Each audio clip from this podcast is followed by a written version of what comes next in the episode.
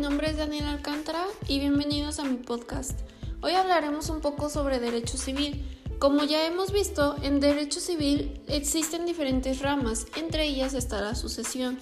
El día de hoy veremos un poco relacionado con la sucesión mediante el tema de liquidación y la orden de pago. Previamente tenemos que saber qué es la liquidación. La liquidación es aquella indemnización que se debe de pagar al trabajador cuando la responsabilidad de la rescisión de la relación laboral recae en, el patrón y se encuentra sustentado en la Ley Federal de Trabajo. Ahora bien, ustedes se preguntarán qué, qué relación tiene con el derecho civil. Y es que la liquidación en derecho civil es aquel conjunto de operaciones preliminares a la partición de una división cualquiera que sea origen de que ella o se hace sucesión disuelva una disolución de una sociedad. También tenemos que saber en qué tema habla sobre el, el, momento de liquidación y así poderlo entenderlo a grandes rasgos.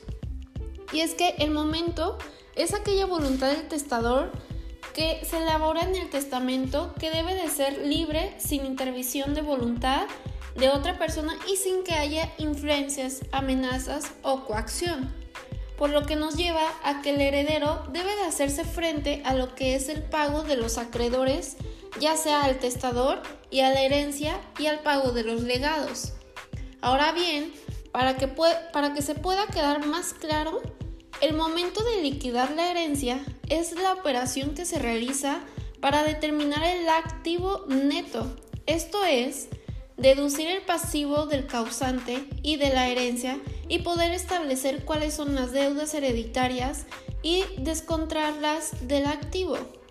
Por otro lado, sabemos nuestro tema de la orden de pago y como ya lo vimos en sí, la orden de pago es una serie de instrucciones que el titular de una cuenta aporta a su entidad financiera para que esta entidad financiera eh, pueda enviar fondos desde su venta a una persona, empresa o institución.